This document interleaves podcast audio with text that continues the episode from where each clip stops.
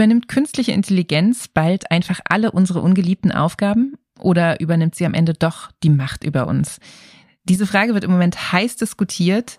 Wir werfen im Podcast einen nüchternen Blick auf die Chancen und Risiken von künstlicher Intelligenz und welche Regeln wir jetzt dafür brauchen.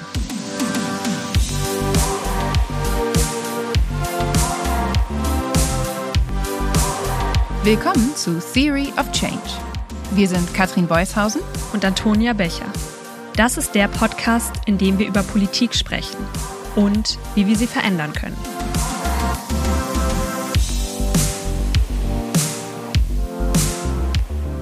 Moin, moin, liebe Hörerinnen und Hörer. Hier sind wir wieder, eure Podcast-Crew, bestehend aus mir, Antonia, und meiner Partnerin in Crime, Katrin. Haltet euch fest, Leute, denn das ist der Hammer. Künstliche Intelligenz ist nicht nur für Sci-Fi-Fans interessant. KI-Systeme mischen mittlerweile auch kräftig in politischen Entscheidungsprozessen mit. Es wird wild, es wird informativ. Seid dabei, wenn wir das KI-Universum erkunden. Äh, hallo Antonia. Hallo Katrin. Habe ich dich etwas äh. sprachlos gemacht mit meiner Fashion-Anmoderation? Ich bin sprachlos und ich habe das Gefühl, ich werde hier gar nicht mehr gebraucht. Ja, ich habe mir unter die Arme greifen lassen ähm, bei der Anmoderation für diese Folge. Und zwar habe ich ChatGPT, also dieses Programm von OpenAI, um ah. Hilfe gebeten. Okay, ja, das macht äh, sehr viel Sinn. Das ist ja ein Programm, was Ende letzten Jahres online gegangen ist und wo man tatsächlich nicht nur wir oder wie du jetzt mit der Moderation, sondern Millionen von Menschen seitdem mal so ausprobieren können, wie das eigentlich ist, mit künstlicher Intelligenz zu interagieren, die tatsächlich wie ein Mensch klingt und solche freshen Texte dann offensichtlich schreiben kann. Ja, ich hatte wirklich das Gefühl, irgendwie mit einem Menschen zu interagieren, weil ich dann, ich wollte dann das Fenster nicht einfach zuklicken, obwohl ich ja hatte, was ich brauchte und habe dann noch so Danke hinterher geschrieben, völlig unnötig. äh, und dann kam aber so ein ähm, ich habe es hier mir noch äh, rausgebetet. Gern geschehen. Wenn du noch weitere Fragen oder Hilfe benötigst, stehe ich jederzeit zur Verfügung. Viel Erfolg oh. mit eurem ah. Podcast zum Thema künstliche Intelligenz. Und das ist, also das ist ja wirklich einfach imitiert, wie eine Unterhaltung mhm. zwischen zwei Menschen wäre. Also, dass man dann noch viel Erfolg wünscht. Ähm, und dann habe ich mich davon irgendwie herausgefordert gefühlt und habe dann noch geschrieben, ja, ich bin etwas aufgeregt vor der Folge. Mhm. Und dann kam wiederum auch die ChatGPT-Antwort, es ist völlig normal, vor einer Podcast-Folge aufgeregt zu sein, besonders wenn es um ein spannendes Thema wie künstliche Intelligenz geht. Denk daran, dass deine Leidenschaft und Begeisterung für das Thema sich auf deine Hörer übertragen wird. Du und Katrin werdet großartig sein. Viel Erfolg oh. und viel Spaß bei eurer Podcast-Folge. How sweet.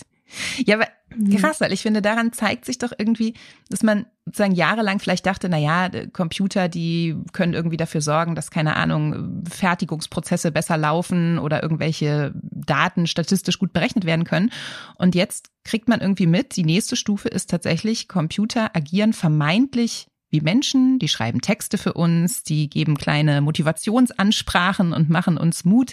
Man merkt natürlich an den Texten noch so ein bisschen, dass es etwas künstlich wirkt, aber ich habe so das Gefühl, zwei, drei Jahre, dann ist das auch nicht mehr spürbar. Und eigentlich ist das ein ganz schön krasser Wandel, der uns da jetzt ins Haus steht mit dieser neuen künstlichen Intelligenz, die in viele Lebensbereiche vordringen wird. Ja. Und ich finde, bevor wir uns diesen Wandel mal angucken, müssen wir einmal gucken, was ist KI, also künstliche Intelligenz oder AI, Artificial Intelligence einfach auf Englisch. Was ist das genau? Ja, super. Dann lass uns doch am Anfang vielleicht mit einer kurzen Definition starten. Ich würde sagen, du hast 60 Sekunden. Leg gern los.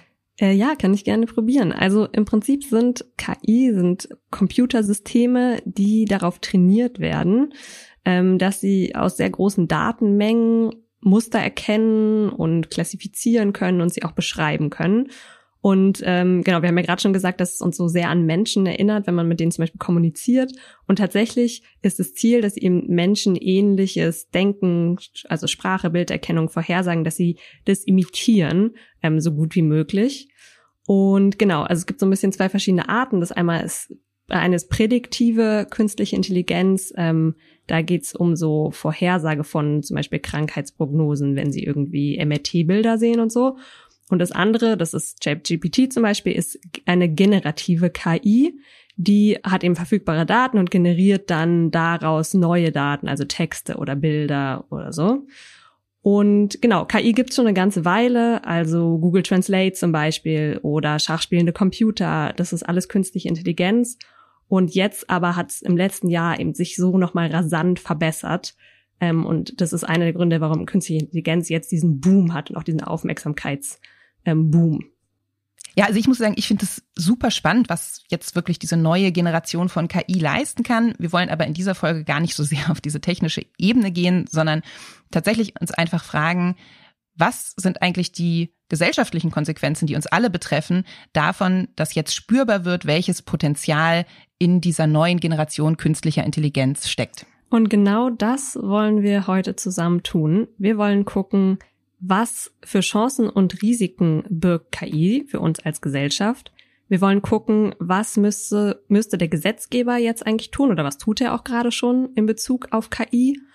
Und dann gucken wir am, am Schluss auf Campact und auf die Bewegung und wollen auch gucken, was bedeutet KI eigentlich für unsere Arbeit und was könnte KI bedeuten. Okay, let's do it.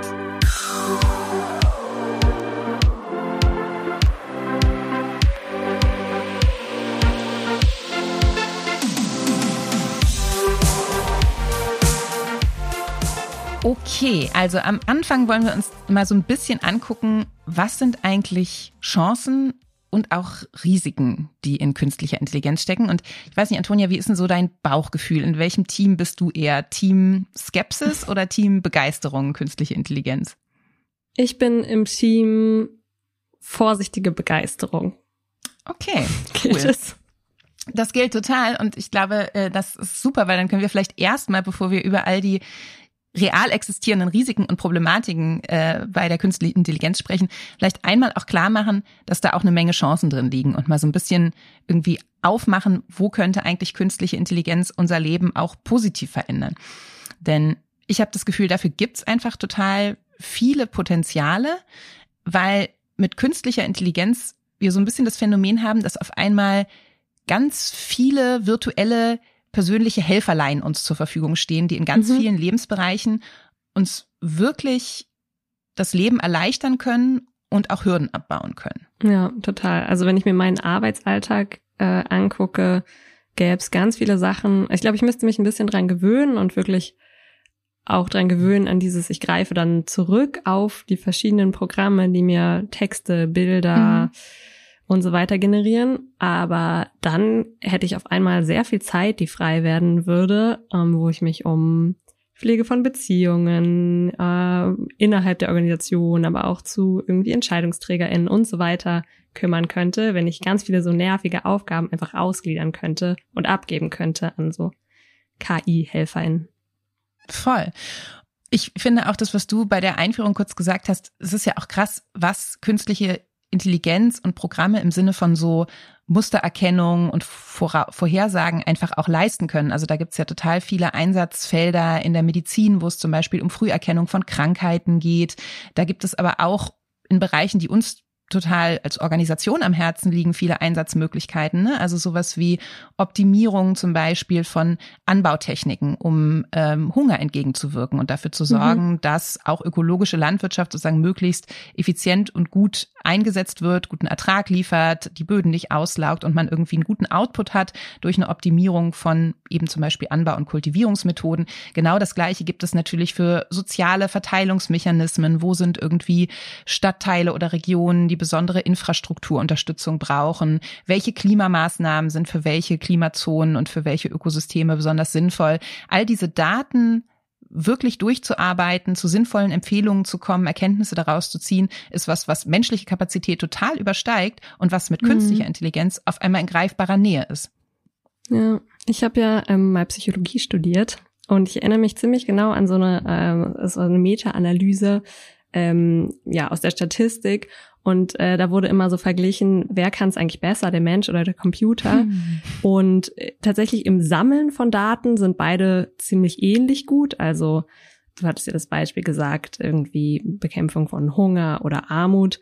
Ähm, zu gucken, welche Regionen, was sind da genau die Probleme, was würde da wachsen mhm. oder wo ist auch das Geld dann am besten zum Beispiel eingesetzt. Ähm, dieses Sammeln von Infos, das können Mensch und Computer gleich gut, aber daraus dann die Schlüsse ziehen, da ist der Computer tatsächlich besser, weil er einfach objektiver ist ähm, und der mhm. Mensch da irgendwie ganz viel so subjektive Vermutungen dann einbaut und ja, in diesem Schlussfolgern ähm, unterlegen ist tatsächlich. Ja, und ich finde, neben dieser Vogelperspektive, die künstliche Intelligenz für uns übernehmen kann, um eben diese Schlüsse zu ziehen, Muster zu erkennen, Empfehlungen auszusprechen, ist einfach auch die Idee von der künstlichen Intelligenz als so ein persönlicher Assistent total hilfreich, weil ich glaube, es gibt nicht nur die Dimension, die du jetzt beschrieben hast, dass einfach Arbeitsvorgänge dadurch erleichtert werden können, Zeit frei wird für Beziehungspflege oder andere sinnvolle Aufgaben, die eben künstliche mhm. Intelligenz noch nicht übernehmen kann. Und ich glaube, für ganz viele Menschen hat es auch was mit Barrierefreiheit zu tun. Also künstliche Intelligenz, die dabei helfen kann, zum Beispiel Texte vorzulesen, visuelle Muster zu erkennen und in Sprachbilder umzusetzen für Menschen, die Seheinschränkungen haben oder auch Texte mhm. und Vorgänge in einfache Sprache zu übersetzen, in andere Sprachen zu übersetzen, so dass tatsächlich allen in der Gesellschaft Teilhabe möglich ist und Informationen mhm. zugänglich mhm. sind. Also eigentlich ein Mittel für Inklusion oder um Inklusion herzustellen. Wäre ja auch ja, für Campback cool, wenn wir unkompliziert unsere Texte in einfacher Sprache darstellen könnten, also alle unsere Mails, die wir rausschicken und so weiter. Und dann nicht noch diverse Leute für einstellen müssten, wo es dann wieder eine finanzielle Frage ist. Ähm, wäre es eigentlich, also es wäre eine totale, ja, ein totaler Schritt hin zu Barrierefreiheit und Inklusion. Total. Und wenn man sich anguckt, wie in der, keine Ahnung, in der Verwaltung oder auch in der politischen Vermittlung, ne, einfach ganz viele Sachen im Moment noch daran hängen, wie viel Personal ist da. Ne? Wir hören ja andauernd diese äh, Forderungen nach, wir brauchen irgendwie mehr Stellen in der Verwaltung, damit die Bürokratie irgendwie schneller funktioniert, Anträge schneller genehmigt werden können oder sowas. Aber es gibt ja sozusagen nur begrenzt Leute, die man einstellen kann. Und wenn man aber jetzt jedem Menschen zum Beispiel einer Geflüchteten, die einen Antrag stellen äh, muss auf Wohngeld und die, das in einer Sprache, die nicht ihre ist. Und auf einmal gibt es eine künstliche Intelligenz, die führt durch so ein Formular und hilft. Das, was normalerweise ein Mensch mhm. mit total viel Zeiteinsatz, vielleicht ein ehrenamtlicher Helfer machen müsste, auf einmal kann das eine künstliche Intelligenz übernehmen und dadurch viel mehr Menschen den Zugang ermöglichen hat wirklich, glaube ja, ich, einfach voll. ein riesiges Potenzial, unsere Gesellschaft inklusiver zu machen und auch gleichen Zugang für ganz viele Menschen zu ermöglichen. Ja. Also ich habe schon das Gefühl, dass dann totales Potenzial für demokratische Teilhabe und Gerechtigkeit auch steckt in der Verfügbarkeit dieser künstlichen Intelligenz als so persönliche Helfer, die Menschen an die Hand nehmen und durch diese Vorgänge begleiten.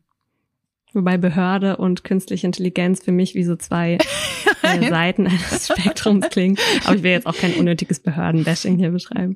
Genau. Und ich glaube, es ist auch wichtig zu sagen, natürlich sind das alles Potenziale, die aber auch irgendwie bedeuten, diese künstliche Intelligenz muss natürlich gut aufgesetzt werden. Es muss eine Art von menschlicher Begleitung auch geben. Man würde ja jetzt Leute nicht nur mit Computerprogrammen interagieren lassen. Das würde natürlich andere Probleme auch mit sich bringen. Also ich glaube, mhm. das Potenzial von künstlicher Intelligenz liegt ganz stark darin, dass sie Aufgaben übernimmt, assistiert, unglaublich viel mm, unterstützen kann, letztendlich aber immer auch noch von Menschen bedient werden muss und irgendwie überwacht und überprüft werden muss. Also mhm. Also im Grunde genommen die Hand die immer am Lenkrad des selbstfahrenden Autos sein muss, weil der Mensch schon in der Lage mhm. sein muss, auch zu korrigieren, wenn irgendwie Mist passiert. Mhm.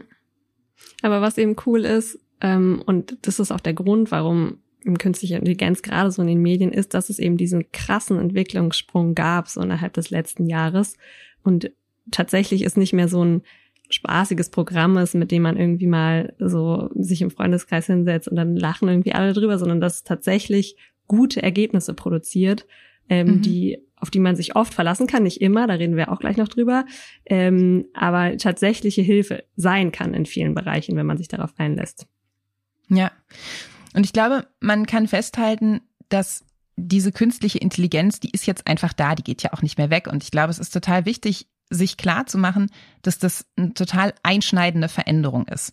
So wie irgendwie das Aufkommen von äh, dem Trecker dazu führt, dass heute niemand mehr mit einem Pferd und einem Handflug übers Feld gehen würde und das auch keiner mehr leisten könnte, wird hm. künstliche Intelligenz unsere Art, wie wir Dinge tun, wie wir arbeiten, wie wir gesellschaftlich interagieren, grundlegend verändern. Und auch da gibt es eben viel Potenzial, dass das Leben dadurch leichter wird, die Gesellschaft zugänglicher wird.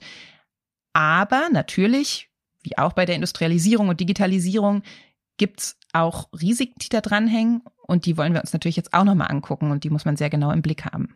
Ja, dann lass uns doch mal auf die Risiken gucken. Eine Sache, die man sich angucken kann, ist so der ökologische Fußabdruck, weil KIs oder vor allem dieses Training von KIs, bis sie ganz gut funktionieren, einfach unfassbar viel Energie verbraucht. Also das äh, passiert ja in so Rechenzentren. Mhm. Ähm, und genau, es gab ja schon ab und zu mal so, ich habe kleine Aufschreie vielleicht zu so ähm, dazu, was so Server verbrauchen an oder was so die CO2-Emissionen von Servern sind ähm, für so Internet-Dinge. Ähm, das ist ja ziemlich vergleichbar mit der Luftfahrt. Ähm, und davon eben ein ziemlich großer Teil tatsächlich ähm, äh, stammt so vom Training von KIs, ähm, weil mhm. die, weil das einfach wahnsinnig energiefressend äh, ist. Ja, ja, das ist natürlich tatsächlich die äh, andere Seite davon, dass ich gerade so euphorisch gesagt habe, das ist super, dann muss man gar nicht irgendwie so viele Leute anstellen, die man gar nicht findet, sondern die KI kann das dann machen in beliebiger ähm, beliebigem Umfang. Aber natürlich gibt's auch da Kosten, ähm, ökologische, ganz klar. Und du hast es gerade schon angesprochen, dieses Training von KI ist ja was, was sozusagen vorgelagert ist, über Jahre passiert und wahnsinnig viel Strom, Ressourcen, hm. Wasser braucht. Und insofern ist ein maßvoller Umgang damit auch sicherlich wichtig und letztendlich auch eine Frage, mit der man sich auseinandersetzen muss. Wie viele Ressourcen sind wir eigentlich gewillt, für Digitalisierung und KI überhaupt aufzuwenden? Ja. Oder wie kann das Ganze eben in, in Grün passieren? Also natürlich hat es, wenn man sagt, es verbraucht sehr viel Strom, dann ist natürlich entscheidend, wo kommt der Strom her? Wenn es in Ländern steht, die sehr fossil immer noch äh, ja, laufen, dann ist es vermutlich irgendwie ziemlich dreckiger Strom im Vergleich dazu, wenn es neben großen Solaranlagen irgendwie steht, dann ja, ist es vielleicht nicht ganz so schlimm.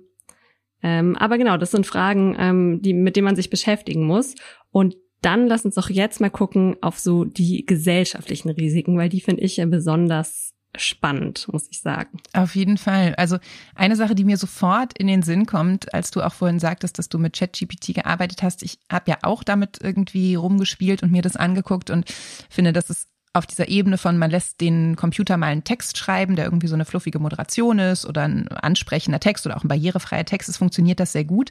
Was die KI oder zumindest ChatGPT ja dezidiert aber nicht kann, ist faktentreu argumentieren mhm. und schreiben. Also das heißt, tatsächlich ist es so, dass diese künstlichen Intelligenzen sich auch Fakten ausdenken und sehr gut darin sind, die als real darzustellen und mit großer Überzeugung ja. aufzutreten und zu sagen, nee, das habe ich im Internet gefunden, das ist auf jeden Fall äh, valide, weil die sozusagen den Anschein erwecken wollen von faktischer äh, Akkuratesse.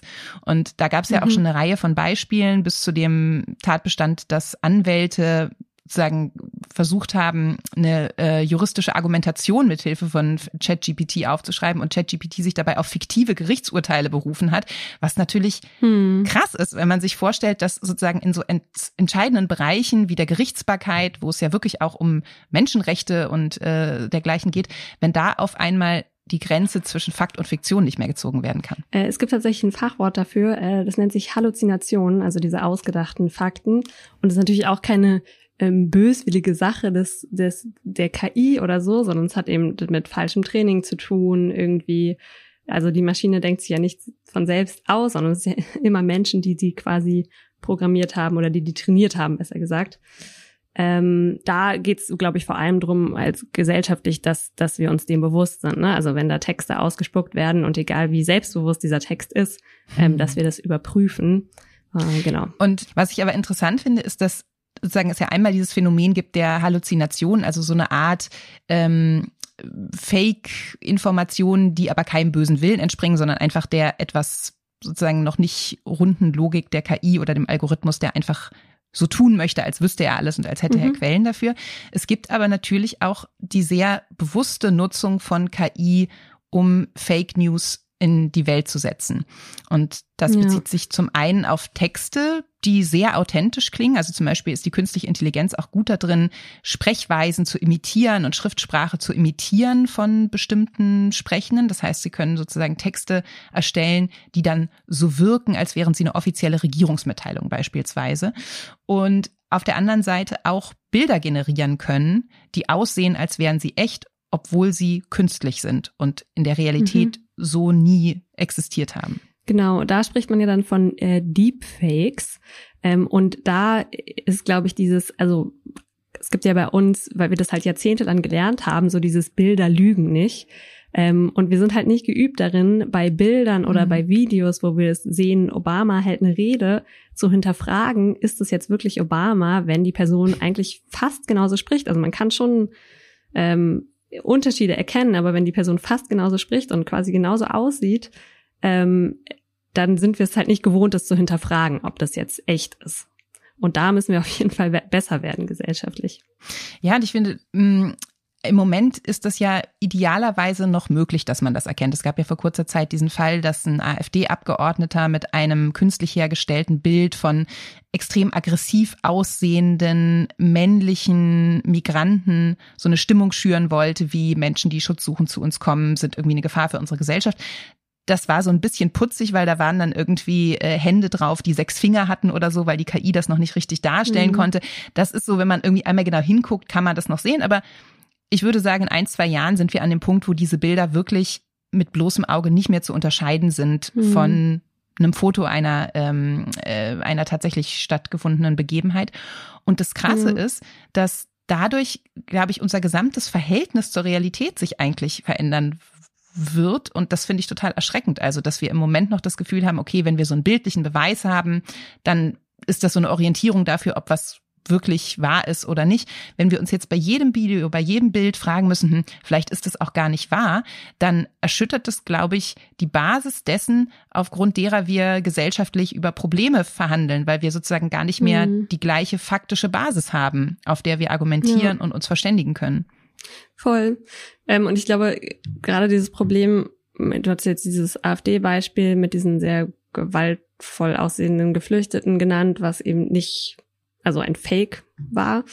Selbst wenn man es aufklärt und wenn man es dann noch rausfinden kann, weil es eben diese sechs Finger gab auf dem Foto, ist es ja trotzdem was, was verfängt. Und was bei vielen mhm. Menschen die Richtigstellung, die kommt dann nicht mehr an, sondern eben nur diese ursprüngliche Botschaft. Und das ist, glaube ich, ein Riesenproblem bei so Deepfakes. Also selbst wenn wir es im Nachhinein noch aufklären, hat das Bild halt schon tausende, Millionen Leute erreicht. Ähm, genau. Und ich will noch einen anderen Aspekt von so Deepfakes sagen, ähm, weil tatsächlich sind 95 Prozent dieser Bild-Deepfakes haben pornografische Inhalte und zeigen meistens Frauen. Und da auch nochmal dieser Punkt, dass einfach quasi die Opfer von so neuer digitaler Gewalt, dass es eben oft Gruppen dann auch treffen wird, die Geflüchtete oder Frauen, die eben vorher schon Diskriminierung ausgesetzt sind und ähm, genau und das Justizsystem darauf auch oft eben noch gar nicht vorbereitet ist, ähm, wie mhm. wie es jetzt mit diesen Fällen umgeht. Also wenn du da ein Bild auf einmal von dir findest, also es gibt eben Programme, da kann man einfach äh, eine Person oder eine Frau mit angezogen äh, das Bild hochladen und dann kriegst du sehr, sehr authentisch aussehend die, die Person mit gleichem Kopf und quasi nackt.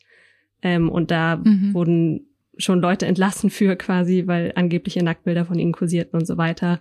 In Spanien gibt's gerade einen riesen Skandal, weil da ähm, in an der Schule von über 20 Mädchen äh, Nacktbilder verbreitet wurden. Ähm, da sich hat sich jetzt sogar die Justizministerin zu äh, geäußert. Ja, und da brauchen ja, brauchen wir mehr quasi Kenntnisse, wie wir solche Bilder erkennen als Fakes und natürlich auch ein Justizsystem, was darauf reagieren kann. Ja. Und vielleicht noch ein dritter Aspekt, den ich auch total relevant finde. Also wir haben ja gesagt, einerseits gibt es sozusagen diese mh, mm, etwas lustigen, unintentionalen Falschinformationen durch die KI. Es gibt den massiven Missbrauch, der wie du gerade auch gesagt hast, zum Beispiel besonders oft auch Frauen trifft und schädigt. Ein dritter Aspekt ist, und du hattest das vorhin gesagt, diese KI ist ja auf eine bestimmte Art und Weise trainiert und die trainiert in der Regel auf mhm. Grundlage vorhandenen Wissens, also zum Beispiel Informationen im Internet und gewinnt daraus ihr Wissen. Und das heißt, die ist sozusagen strukturell erstmal so darauf ausgelegt, dass sie halt mit dem Wissen und zum Beispiel auch dem Eindruck über Bilder von Geschlechterrollen oder gesellschaftlichen Machtverhältnissen, die da draußen in der Welt sind, operiert und die nach statistischer Häufigkeit benutzt. Das heißt also, mhm. dominante Geschlechterrollen werden durch die KI reproduziert und verstärkt. Und das, finde ich, ist ein großes Risiko für das, was ich vorhin noch so als demokratisches Potenzial der KI irgendwie hochgehalten habe, dass natürlich umgekehrt eine KI, wenn sie diese gesellschaftlichen Vorurteile übernimmt, reproduziert und verstärkt, auch dazu führen kann, dass eben gesellschaftliche Ungleichheiten, Stereotype etc. eigentlich sogar noch verstärkt werden und nicht aufgebrochen werden. Ja. Also so ein bisschen dieses Prinzip, äh, Garbage in, Garbage out. Also wenn ein Mensch eine KI trainiert und der Mensch ist vorurteilsgeprägt oder er speist eben Daten ein, so wie es bisher lief und das verlief äh, eben diskriminierend oder mit Vorurteilen, mhm. dann wird auch die Maschine, die aufgrund dieser Basis, auf Basis dieser Daten trainiert ist, nicht danach super objektiv sein und ähm, jegliche Bias und jegliche Diskriminierung hinter sich lassen. Ähm, ja, ich habe ähm, in der Vorbereitung einen Fall gelesen von Amazon, die wollten ähm, BewerberInnen äh, mit Hilfe von einer KI auswählen und äh, auswählen lassen, also von ganz vielen Bewerbungen, die eingegangen sind. Und da kamen dann äh, im Prinzip raus am Schluss, oder es wurden eigentlich nur äh, weiße Männer vorgeschlagen zur Einstellung durch die KI, weil das eben in der Vergangenheit ähm, die waren, die ähm, am häufigsten äh, erfolgreich in der Firma gearbeitet haben ähm, was ja wiederum auf einem sexistischen Bias vorher beruhte. Ähm, genau, genau, aber die, den kann die KI dann auch nicht lösen, quasi. Nö. Und ich finde, es ist sozusagen in diesem Fall nicht nur Garbage in, Garbage out, sondern es ist Garbage in und unglaublich viel Garbage out, weil so eine KI ja sozusagen wahnsinnig viel Potenzial hat, sozusagen Texte zu produzieren, Reichweite zu haben, Inhalte wieder neu zu generieren, die dann für andere KIs zur Verfügung stehen. Also es ist, glaube ich, auf eine Art und Weise potenziertes wenn man nicht bei der Programmierung und bei dem bei dem Anlernen der KI sehr genau darauf achtet, diese Biases, diese Vorurteile ähm, zu vermeiden und dagegen zu steuern, hat es eben das Potenzial, die sogar unglaublich stark zu vergrößern und ihren Einfluss ähm, wachsen zu lassen. Ja. Voll. Also wir haben uns jetzt mit ähm, Halluzinationen, ähm, Deepfakes und Bias beschäftigt. Ähm, Probleme, die bei der KI nicht gelöst sind und die natürlich gesellschaftliche Konsequenzen haben. Und dann fände ich eigentlich gut, jetzt nochmal zu gucken, was machen eigentlich diese Tech-Giganten, also nochmal auf die Wirtschaft hm. zu gucken und äh, die Monopole, die da auch rund um KI äh, entstehen und entstehen werden. Ja, ich finde, das ist auch ein total wichtiger Punkt, denn natürlich ist es ähm, so, dass im Moment relativ wenige Konzerne über diese Technologie, über diese grundlegende Technologie generativer KI äh, verfügen. Natürlich, weil das wahnsinnige Forschung ist, die in den letzten Jahren da reingesteckt wurde. Das können sich sozusagen kleine Startups kaum leisten, sondern es sind eben große Tech-Giganten. Und wir sehen jetzt aber, wie rasant der Einfluss dieser Programme wachsen wird. Also so eine Anwendung wie ChatGPT lässt sich integrieren in eine ganze Reihe von Apps und Nutzeranwendungen. Die haben aber dann alle die zugrunde liegende Technologie dieser einen künstlichen Intelligenz. Das heißt, die, der Konzern, der über diese künstliche Intelligenz die Macht hat, hat Einfluss auf unglaublich viele Anwendungen, die uns in verschiedensten Lebensbereichen begleiten lassen. Und es zeichnet sich jetzt schon ab, dass mhm. das, wie gesagt, wenige Tech-Giganten sind, die über diese Macht verfügen. Mhm. Wobei jetzt gerade, ähm, finde ich, ist es eigentlich noch eine ziemlich auch Start-up geprägte äh, Szene, also auch so in den äh, in den USA, also Silicon Valley sind mittlerweile eigentlich KI oder AI Valley. Also da gibt super mhm. viele Startups, die einzelne Sachen machen, aber natürlich werden sich, also die großen Tech-Giganten haben natürlich andere Mittel, äh, werden die kleineren dann irgendwie schlucken. Ähm, und genau, haben natürlich von Anfang an eine ganz andere Ausgangs, Ausgangslage, sich da ähm, eine, eine Position weit oben quasi zu erkämpfen. Und ähm, nochmal dazu, wie demokratisch oder undemokratisch eigentlich das Ganze ist, ähm, kann man verschiedene Aspekte sich angucken. Einmal, mit welchen Daten quasi füttern die ihre Modelle. Ähm, also zum Beispiel Clearview AI, also es ist ein riesen ähm, ja, Unternehmen, die sich vor allem um AI und also Bilder, künstlich, also die mit künstlicher Intelligenz erschaffen sind, äh, kümmern und die haben wahnsinnige Anzahl von 30 Milliarden Bilder aus dem Internet gescraped, sagen die Profis, also aus dem Internet entnommen. Ähm, und da haben sie natürlich kein, kein Recht. Also sie sagen dann, ja, die sind öffentlich zugänglich, aber ob da Persönlichkeitsrechte verletzt werden, weil das irgendwie einzelne mhm. Leute sind oder ob das ähm, die Werke von Künstler und Künstlerinnen sind, die da eigentlich Copyright dran haben, Ähm, da ja, halten die sich schön zurück und sagen, ja, ist ja öffentlich zugänglich. Also sie nehmen quasi Daten, also gestohlene Daten und bauen auf der Basis dann Modelle. Dann halten sie diese Modelle im großen Stil eigentlich geheim mittlerweile. Also OpenAI, dieser mhm. ChatGPT-Bauer, ähm, das war am Anfang Open Source. Mittlerweile sagen sie ja, die Konkurrenz ist so groß. Ähm, jetzt ist es eben nicht mehr Open Source, weil sie das sich nicht mehr erlauben können. Und am Schluss musst du da irgendwie so, also so monatliche ähm, oder jährliche Verträge abschließen, dass du dir diese Programme irgendwie leist, also leisten kannst oder sie benutzen kannst im Arbeitsalltag und dann werden sie wahrscheinlich immer nötiger im Arbeitsalltag. Das heißt, du musst sie auch abschließen, diese Verträge. Ähm, und die machen da eben totalen Gewinn ähm, mit. Also genau. Und das ist natürlich eine recht undemokratische Angelegenheit insgesamt. Ja, weil es ja auch einerseits natürlich um den monetären Gewinn geht, aber andererseits glaube ich eben wirklich auch um Macht und Einfluss. Also wenn diese Konzerne so groß sind und ihre Technologie die Grundlage so vieler essentieller Anwendungen ist, dann haben sie auch natürlich einen unglaublichen Einfluss und eine unglaubliche Verhandlungsmacht. Wir werden ja gleich noch über die äh, politischen Prozesse sprechen, aber das ist ja das, was wir jetzt schon bei großen Konzernen wie Google, mhm. Amazon, Meta oder sowas sehen, dass die einfach im Grunde genommen mit Regierungen verhandeln über ihre eigene Regulierung, über Besteuerung und so und dabei unglaublich machtvoll sind, weil sie Dienstleistungen anbieten, Programme anbieten, die mittlerweile aus dem Leben der Menschen nicht mehr wegzudenken sind. Und dieses ja. Machtverhältnis bei der KI nicht so dominant werden zu lassen, wäre meines Erachtens ein wichtiger Auftrag. Ja, voll Ich habe ja neulich mit einer Expertin unterhalten, die sagte, dass gerade ähm, jetzt in Brüssel rund um diesen AI Act, also diese Verordnung um künstliche Intelligenz, mit der wir uns gleich noch beschäftigen, dass da einfach von OpenAI wahnsinnig viele Lobbyisten gerade in Brüssel unterwegs sind, die da versuchen, möglichst äh, laxe mhm. Gesetze rauszuverhandeln.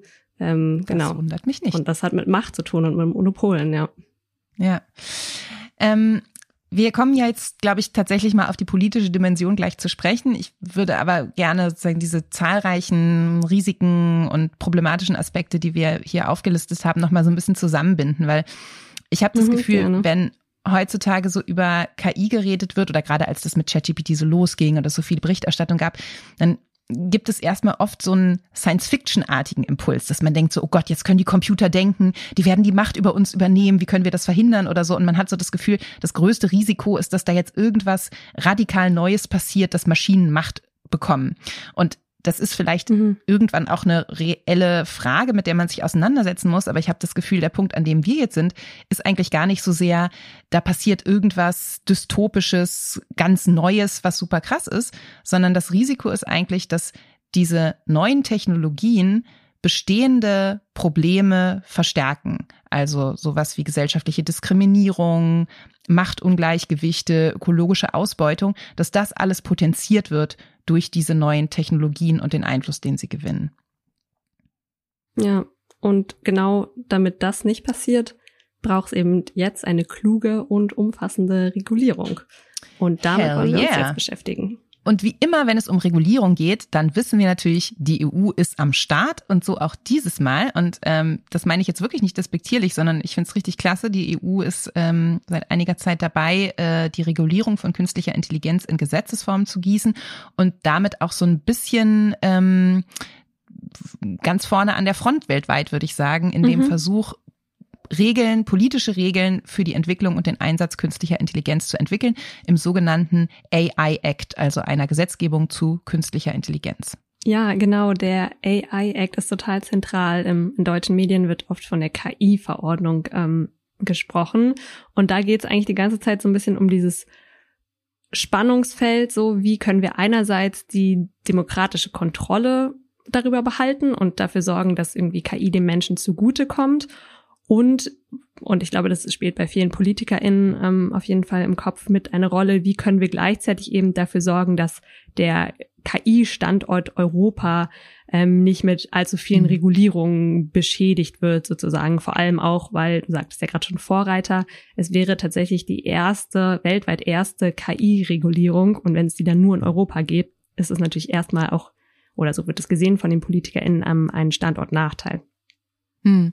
Ich finde es ein super spannendes Spannungsverhältnis, weil auf der einen Seite bin ich natürlich voll im Team Regulierung und denke, da wäre es richtig gut, klare Grenzen zu ziehen. Wir können ja gleich auch nochmal darüber sprechen, was genau dieser Akt vorsieht. Und andererseits mhm. ist es de facto, glaube ich, auch so, jetzt geht es so richtig los mit der künstlichen Intelligenz und eigentlich ist es wichtig, dass man als Europa einen Standort schafft, wo sozusagen da mitgedacht und mitentwickelt wird und das in einem guten Rahmen, damit man damit auch Standards setzt. Wenn wir jetzt sozusagen mhm. in Europa einfach sagen, künstliche Intelligenz, damit wollen wir nichts zu tun haben, bitte nicht in der EU, weil das finden wir irgendwie problematisch, dann wird die halt in anderen Teilen der Welt natürlich entwickelt, ohne ein Regelwerk, auf das wir mit Einfluss nehmen können. Und insofern ist es, glaube ich, auch eine tatsächlich wichtige Spannung, sozusagen zu gucken, wie viel Regulierung ist hier sinnvoll und absolut notwendig und welche Spielräume lässt man auch für die Entwicklung, um einfach hier mitzumachen dabei, diese neuen Technologien voranzubringen und auch zu gucken, wie die in Zukunft äh, unsere Gesellschaft verändern werden. Ich kann ja mal versuchen zusammenzufassen, was so grob geplant ist in diesem AI Act ähm, cool. aktuell. Vielleicht vorher noch, da wird seit anderthalb Jahren drum gerungen auf europäischer Ebene. Es ist vor allem deshalb schwierig, weil tatsächlich die technologischen Entwicklungen so rasant sind, dass sie irgendwie Diskussionsprozesse immer wieder überholt haben. Ja. Ähm, also ChatGPT ist da quasi reingeplatzt in diesen Prozess. Mhm. Ähm, und genau, da ist die Politik irgendwie nicht so gut darauf vorbereitet, dass sie so im laufenden Prozess dann Dinge noch äh, mit einbindet, die dann irgendwie entwickelt wurden was soll in diesem Gesetz stehen? Also im Prinzip ist wichtig, dass alle KI-Anwendungen in so Risikoklassen eingeteilt werden. Und daran leitet sich dann ab, wie streng die gesetzlichen Auflagen sind, an denen sich ähm, die KI-Anwendungen beziehungsweise die Firmen, die dahinter stehen, orientieren müssen. Und diese Risikoklassen gehen von inakzeptabel, das heißt, dass es die KI-Anwendung in der EU dann verboten wäre, zu hoch riskant. Es gibt sehr, sehr viele Auflagen, heißt es. Und dann geht es immer weiter runter, bis es ist irgendwie eine recht unproblematische Anwendung. Ja, das ist im Prinzip der Hauptbestandteil dieses AI-Acts. Ja, was ich sozusagen als grundsätzliche Systematik jetzt auch erstmal plausibel finde, dass man irgendwie guckt, handelt es sich hier um ein Programm, das beispielsweise in medizinischen Daten, die nicht personenbezogen, sondern anonymisiert sind, irgendwelche Muster feststellen kann, um dann keine Ahnung, sagen zu können, hier liegt ein Krankheitsbild vor oder hier wäre diese ähm, Präventionsmaßnahme sinnvoll. Oder ob es beispielsweise um Gesichtserkennung geht, die also sehr stark mhm. personenbezogen zur Überwachung eingesetzt werden kann. Dass das sozusagen unterschiedliche mh, Risiken für unsere demokratische Gesellschaft sind und dass man da erstmal guckt, was sind die, wo man wirklich sehr genau aufpassen muss, die man vielleicht sogar verbieten muss und was sind die, die relativ unproblematisch sind und eigentlich vor allen Dingen einen großen Nutzen bringen und die deswegen weniger stark reguliert werden müssen. Das finde ich ja. erstmal eine plausible Systematik. Der Teufel steckt wahrscheinlich im Detail. Ja, total. Genau, es gibt so Sachen, also inakzeptabel, so Live-Gesichtserkennung im öffentlichen Raum, wird in der EU vermutlich in diese inakzeptable Kategorie fallen und dann dementsprechend verboten sein. Ähm, und hochriskant sind äh, so KI-Programme, die bei kritischer Infrastruktur zum Beispiel funktionieren oder in der Strafverfolgung. Mhm. Also einfach da, wo die Konsequenzen für einzelne Menschen sehr, sehr groß sind. Ähm, die gelten eben als hochriskante äh, KI-Anwendung äh, und haben dann dementsprechend sehr hohe Auflagen. Ja, und das sind aber, glaube ich, genau die Punkte, die jetzt strittig sind auf diesen letzten Metern des, ähm, dieser KI-Verordnung, warum das jetzt auch so relevant ist, was da in den nächsten äh, Wochen im Trilog passiert. Denn tatsächlich ist ja die Frage, erstens, was kommt wirklich in welche Kategorie? Ähm, mhm. Wer ist dann auch verantwortlich für die Regulierung und die Einhaltung der Kriterien zu befolgen? Sind das sozusagen die großen Konzerne, deren Programme die Grundlage bilden, wie zum Beispiel ChatGPT? Sind es irgendwie kleinere ähm, Anbieter, die dann sozusagen ChatGPT benutzen, um damit irgendeine App zu entwickeln oder einen Service anzubieten? Mhm. Und ein dritter Punkt, und den finde ich extrem kritisch, wenn es um demokratische Grundrechte geht, ist, dass im Moment, glaube ich, auch in der Diskussion ist, inwieweit es Ausnahmen für Sicherheitsbehörden gibt. Also ob zum Beispiel ja. Programme, die von der Polizei und vom Grenzschutz benutzt werden, auch unter diese Klassifizierung fallen oder ob es da Spielräume für Behörden gibt, zum Beispiel beim Einsatz von so etwas wie Gesichtserkennung in der Polizeiüberwachung oder im Grenzschutz. Ja, das ist ein ähm, guter Punkt. Also es ist einer der Kritikpunkte auf jeden Fall, dass ähm, gerade eben staatliche Behörden, Sicherheitsbehörden vor allem, dass, dass die so ausgenommen werden, ähm, obwohl sie eben sehr viele Hochrisikotechnologien einsetzen. Ähm, und da gibt's auch gerade so einen offenen Brief zu, der vor ein paar Tagen ähm, veröffentlicht wurde von über 100 zivilgesellschaftlichen Organisationen, die gesagt haben, da sind Grundrechte bedroht, ähm, da muss, also das, da geht's um biometrische Überwachung, da geht's um irgendwie Grenzkontrolle und Migration. Ähm, da muss offengelegt werden, erstmal, was da für Systeme verwendet werden. Ähm, mhm. Und da darf keine Behörde ausgenommen werden bei dieser Einordnung. Ähm, wie riskant ist jetzt diese Technologie, die da verwendet wird. Ähm, genau, und da gibt's natürlich viele, gerade Länder in der EU, die irgendwie ja konservativ regiert sind, die sich da ganz klar für einsetzen, dass irgendwie äh, ja ihre Sicherheitsbehörden da sehr freies Spiel haben, sage ich mal.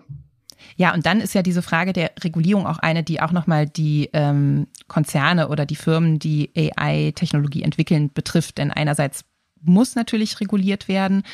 Die haben natürlich ein großes Interesse daran, gerade die großen Konzerne, dass irgendwie nicht zu viel reguliert wird und lobbyieren dafür ja auch äh, sehr massiv in Brüssel. Und dann gibt es aber auch noch den Aspekt, dass wenn sozusagen Regulierung extrem umfänglich ist, dann können das auch nur noch das ganze bürokratische und technische drumrum, was dazu gehört, nur noch die großen Konzerne leisten. Das heißt, man muss natürlich, wenn man sagt, AI soll sich auch diversifizieren, soll auch sozusagen ein breites Spielfeld werden, wo nicht wenige große Monopole das bestimmen, muss man auch gucken, wie kann Regulierung so gestaltet werden, dass gerade kleinere Startups und so auch die Möglichkeit haben, zu entwickeln, größer zu werden, dabei mitzumischen, ohne dass es eine Überregulierung gibt, die das für sie von vornherein unmöglich macht. Also auch da gibt es irgendwie ein spannendes Spannungsverhältnis, wo die EU jetzt gefragt ist, da irgendwie gute Regeln ähm, auf den Tisch zu legen dafür. Ja, der Chef von OpenAI, Sam Altman, der hat ja ähm, sogar ähm, mit einem Rückzug aus dem europäischen Markt äh, gedroht, wenn die Regeln nicht entschärft werden. Ähm, gleichzeitig hat er ja mit äh, initiiert diesen offenen Brief dazu, dass es Regulierung für KI braucht. Äh, das ist schon ein paar Monate her. Aber ich glaube, seine, äh, seine ähm, Haltung ist so ein bisschen, man muss doch jetzt erstmal abwarten und gucken, äh, wie, sich, wie sich KI weiterentwickelt und darf da jetzt die Entwicklung nicht so ein, einschränken. Ähm, und danach kann man dann mal gucken, wie man, wie man staatlich eingreift. Ähm, ja, und da gibt es ziemlich allerdings ein ganz schön wohlfeiles Argument. Ja, genau. Also da muss man ja auch sagen, dieser KI-Act, wenn der denn kommt, dann ist das auch eine Gesetzgebung, die braucht, bis sie greift. Also das heißt, es gibt sowieso irgendwie erstmal zwei Jahre noch wilder Westen, wo es keine richtige Regulierung gibt und wo da alle möglichen Sachen passieren können, so dass ich umgekehrt sagen würde, ich wäre total beruhigt, wenn es auch schon als Zwischenlösung, bis dann dieser AI-Act greift, irgendeine Art von Regulierung, mhm. Leitplanken gibt, auch politisch festgesetzt, was geht, was nicht geht, um diesen Zeitraum zu überbrücken und eben nicht zu sagen, macht jetzt einfach mal zwei Jahre lang, was ihr wollt und dann gucken wir mal, was wir da regulieren können. Und ich finde, genau da kann man nochmal auf die Bundesregierung gucken, weil wenn wir sagen, okay, der AI-Act ähm, ist noch nicht final, dann gibt's eben diese Übergangsfristen, die Unternehmen haben, zwei Jahre, bis sie die Sachen wirklich umgesetzt haben müssen ähm, dann brauchst doch eigentlich irgendwie eine Zwischenlösung oder Regulierung, um die sich die Bundesregierung ähm, kümmern muss, was jetzt in den nächsten zweieinhalb Jahren in diesem sich rasant verändernden Markt, ähm, was da mhm. passiert. Und äh, soweit ich gehört habe, plant die Bundesregierung da gar nichts. Also die orientiert sich sehr an Brüssel, ähm, sagt, es wird da keinen nationalen Einzelweg geben, was ja auch okay ist, wenn die ganze Sache dann greift. Aber jetzt für die nächsten zweieinhalb Jahre finde ich schon recht schwierig, muss ich sagen. Ja, man muss irgendwie sagen, obwohl wir eine Bundesregierung haben, die als Fortschrittskoalition angetreten ist, dass die eigentlich erschreckend wenig Interesse an diesen ganzen KI-Fragen ähm, zeigt, zumindest wenn es wirklich ans Eingemachte geht. Also die Frage von, wie regulieren wir das, wie schaffen wir Spielräume, wie fördern wir das, was sind eigentlich unsere Vorstellungen davon, wie sich das entwickeln soll.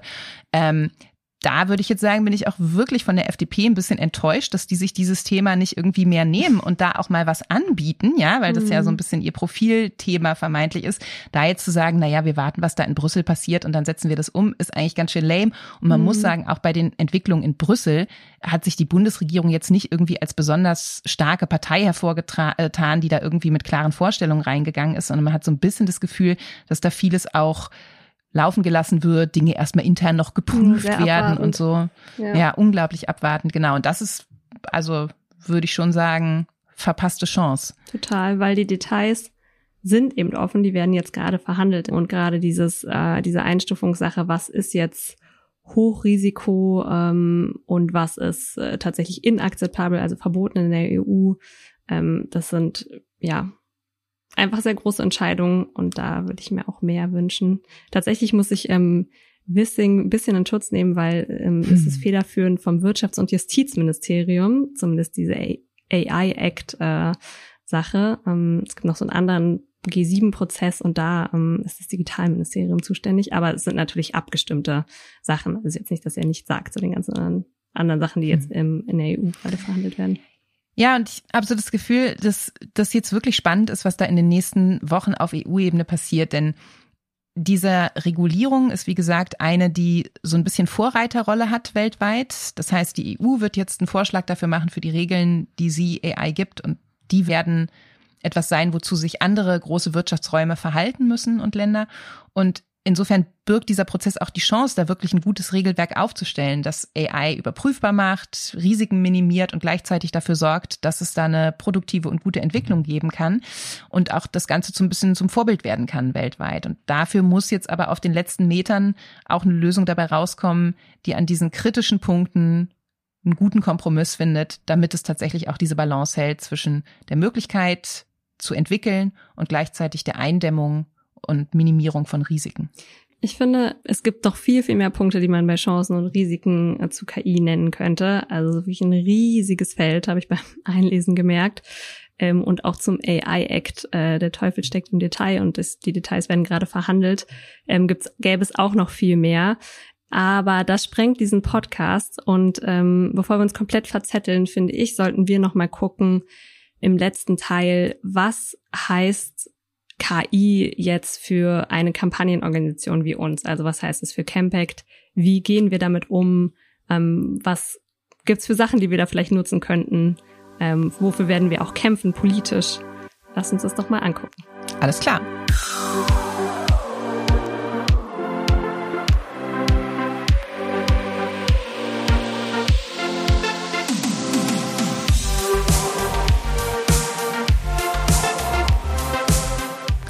Also wir haben darüber gesprochen, welche unglaubliche einschneidende Bedeutung künstliche Intelligenz in den nächsten Jahren für uns als Gesellschaft haben wird, sowohl mit Chancen als auch mit Risiken und was da gerade politisch verhandelt wird. Und insofern ist das Thema für uns als politische Organisation natürlich total relevant. Und wir sind auch gerade dabei, uns da reinzufuchsen, diskutieren viel darüber, schauen, wie können wir uns dazu verhalten, was sind auch die Implikationen für uns. Und es ist ein Prozess, der bei weitem noch nicht abgeschlossen ist. Aber vielleicht ist es ganz cool, einfach mal so ein bisschen zu teilen, welche Stränge da für uns relevant sind und welche Fragen uns gerade beschäftigen. Ja, einmal finde ich wichtig, wir behalten ja immer im Blick, was unsere Gegner so machen. Ähm, und die werden KI definitiv benutzen. Wir haben ja schon über das Beispiel ähm, der AfD gesprochen, die mhm. sich nicht zu schade ist, da Deepfakes zu produzieren, um ihre ja, menschenverachtende Hetze ähm, zu verbreiten. Und ich glaube, da brauchen wir eine Strategie, wie wir das schaffen, irgendwie immer wieder zu enttarnen ähm, und auf diesen Missbrauch hinzuweisen, irgendwie Leute in die Lage zu bringen, dass sie diese Deepfakes erkennen. Ähm, und ich glaube, das wird eine wichtige Aufgabe für uns auch sein. Mhm. Ja, ich weiß nicht, vielleicht können wir da auch so ein bisschen quasi die Rolle der EU einnehmen in der äh, Kommunikationsökologie politischen. Äh, genau, ja, warum nicht? Äh, aim for the stars. Aber Nee, weil ich das Gefühl habe, letztendlich wird sich Kommunikation, gerade auch in den sozialen Netzwerken und so, wird sich total verändern durch den Einsatz von KI. Wie gesagt, wir sehen das ja, wie auch äh, Leute versuchen, politisch daraus Kapital zu schlagen und das auch missbräuchlich verwenden. Ich glaube, es ist umgekehrt so, dass wir einerseits natürlich versuchen können, darüber aufzuklären, dagegen zu halten, aber dass es auch eigentlich eine wichtige Rolle von uns sein kann, zu zeigen, wie man KI nutzt, um Kommunikation irgendwie besser zugänglicher zu machen, spannender und ansprechender zu gestalten und gleichzeitig aber transparent zu machen, wie wir KI nutzen, aus welchen Gründen, in welchen Situationen, wo wir ganz klar sagen, das ist ein Bereich, wo wir KI nicht nutzen, zum Beispiel die Produktion von Bildern, die dann irrtümlich als reale Bilder äh, gelesen werden könnten oder so. Und diese Regeln gibt's ja noch nicht und viele Organisationen fangen gerade erst damit an, sich damit auseinanderzusetzen, was sie eigentlich sich selbst für Richtlinien auflegen für die Nutzung von KI. Und mhm. das ist was, wo wir auch gerade loslegen und wo wir das Gefühl haben, da wollen wir gerne mit an der Front sein, irgendwie einen verantwortungsvollen und guten Umgang damit zu finden und auch zu zeigen, wie das funktionieren kann. Ja, und der zweite Strang für uns als progressive Kampagnenorganisation sind natürlich politische Kampagnen, wo wir Dinge fordern, die es im Bereich der KI geben muss auf Gesetzesebene. Und da wird ja jetzt durch den KI-Act einiges an Rahmenwerk erstmal geschaffen, aber es geht ja schon Beispiel auch um die Frage, was passiert eigentlich, bis dieser KI-Act greift? Welche Regelungen wird es zum Beispiel in Deutschland geben, ähm, um diesen Zeitraum zu überbrücken? Das ist ja eine total relevante Frage, äh, was da in den nächsten Jahren passiert. Die sind entscheidend für die Entwicklung von KI, äh, was da in den nächsten Jahren bis jetzt eben ohne Regulierung sich entwickeln wird. Ja. Oder was ist mit den Leuten, die irgendwie völlig bewusst Fake News oder Deepfakes verbreiten? Also was passiert mit den Abgeordneten genau, der AfD, die sowas machen für ihre Zwecke oder der auch über diesen Fall in, in Schweden gesprochen, ähm, wo das Justizsystem einfach noch nicht richtig vorbereitet ist bei so digitaler Gewalt. Also was, was passiert Voll. da mit den Tätern und Täterinnen? Ja. Und das betrifft ja auch neben digitaler Gewalt auch das, was du sagtest, diese Urheberrechtsverletzung. Ne? Was ist mit den Werken von KünstlerInnen mhm. oder welche Fotos dürfen genutzt werden? Darf man einfach aus den sozialen Medien äh, Bilder, die da irgendwie öffentlich zugänglich sind, für das Training von KI nutzen, auch wenn die Userinnen nicht explizit eingewilligt haben? Und was könnte man fordern in Bezug auf diese Bias, also diskriminierende Daten und Modelle, mhm. ähm, die Konzerne nutzen? Also wie könnten wir im Sinne von wirklich politischen Gesetzen dafür sorgen, dass die KI nicht Diskriminierung fortschreibt. Ja. Ich finde, es sind halt total viele Fragen, die in den nächsten Jahren auf uns zukommen und die dafür relevant sind, wie unsere Gesellschaft sich entwickelt. Im Moment sind es oft eher so ganz kleine, spezialisierte Digitalorganisationen, die an diesen Fragen schon dran sind. Algorithm Watch oder Netzpolitik oder so, die sich damit auseinandersetzen.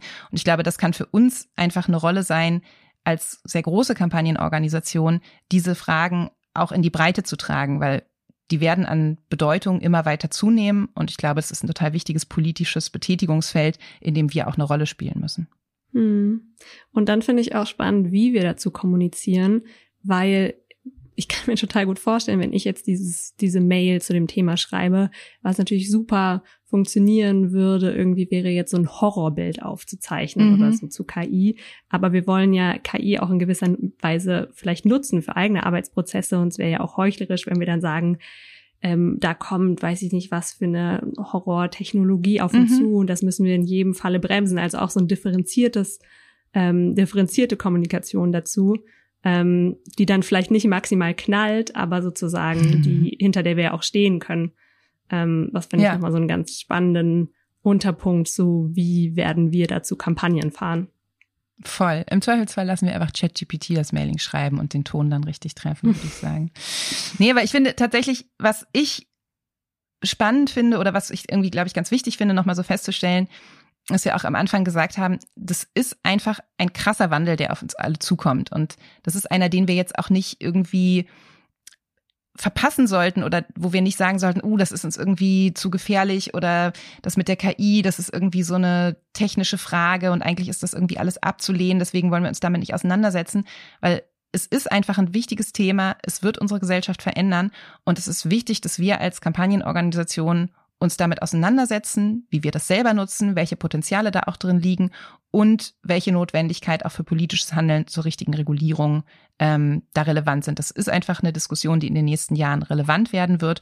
Und ich glaube, wenn das sozusagen die eine Sache ist, die ihr aus diesem Podcast mitnehmt, dass dieses Thema einfach nicht weggeht, sondern dass es wichtig ist, dass wir uns damit jetzt auseinandersetzen, damit dieser Wandel und diese Veränderungen in unserem Sinne passieren, dann hat dieser Podcast sein Ziel erreicht, würde ich sagen.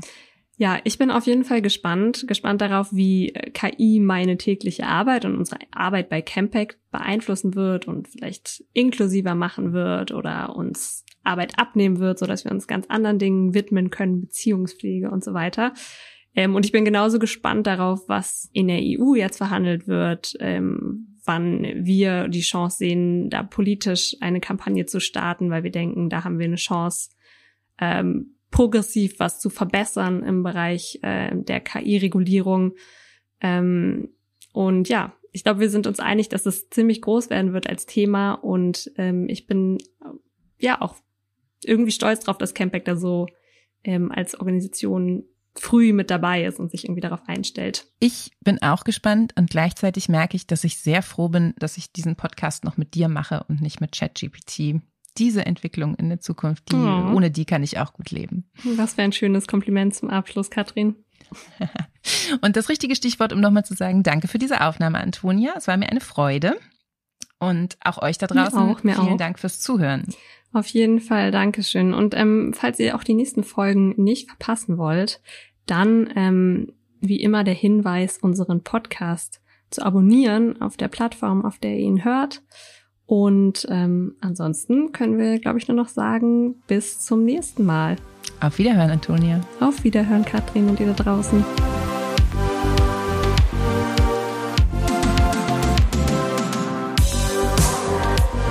Theory of Change ist der Podcast von Campact, der Bürgerinnenbewegung für progressive Politik. Redaktion Antonia Becher und Katrin Beushausen. Produktion Christian R.